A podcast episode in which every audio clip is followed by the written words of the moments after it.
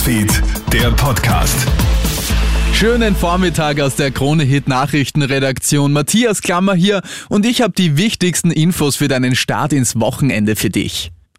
Nach den Turbulenzen rund um die Personalrochade innerhalb der ÖVP meldet sich gestern Abend Bundespräsident Alexander van der Bellen zu Wort. Ich habe Ihnen versprochen, Sie immer persönlich zu informieren, wenn etwas sehr Wichtiges in unserer Republik passiert. In der TV-Ansprache an die Bevölkerung verwies er auf zahlreiche Satire und Karikaturen auf Social Media.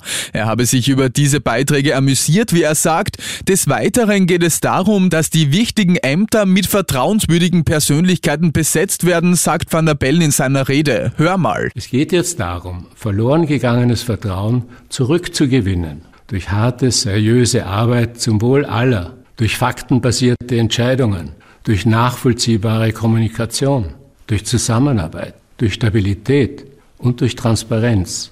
Des Weiteren geht es darum, dass die wichtigen Ämter in unserem Staate mit geeigneten, vertrauenswürdigen Persönlichkeiten besetzt werden. Wird in Österreich nächstes Jahr neu gewählt? Die Grünen möchten nach der Regierungsumbildung weiter regieren. Die Oppositionsparteien bringen sich trotzdem in Stellung. Die Neos und die FPÖ stellen die Handlungsfähigkeit der ÖVP in Frage.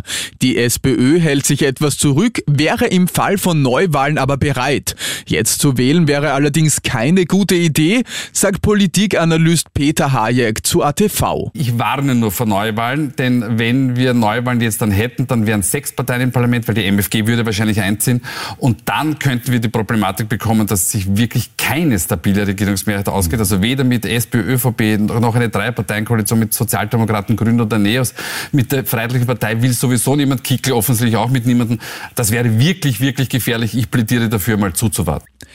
In Österreich sind jetzt schon in mehreren Bundesländern Fälle mit der neuen Omikron-Variante des Coronavirus bestätigt worden, gestern auch in Wien. Fast alle Infizierten sollen geimpft sein und keine Symptome zeigen, obwohl Experten nach wie vor befürchten, dass die Impfung nicht so gut wirkt wie bei den übrigen Corona-Varianten, beruhigt Ärztekammerpräsident Thomas Zeckeres. Sollte es sich wirklich herausstellen, dass diese Variante so resistent ist, dass die Impfung nicht entsprechend wirkt oder die Genesung nicht schützt vor Infektion, dann kann man mRNA-Impfstoffe in wenigen Wochen adaptieren.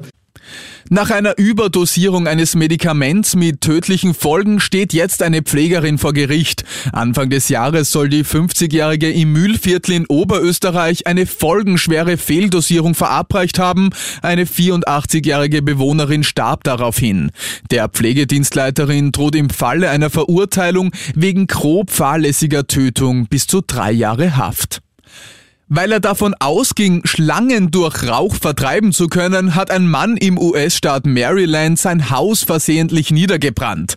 Der dortige Feuerwehrsprecher twittert gestern, es wird angenommen, dass die für die Rauchentwicklung im Keller entzündete Kohle zu dicht an brennenden Materialien gelegen hätte.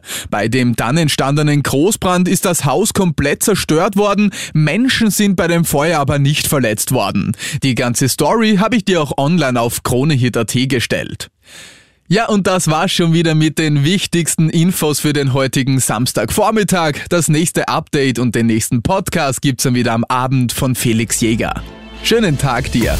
Krone Hits, Newsfeed, der Podcast.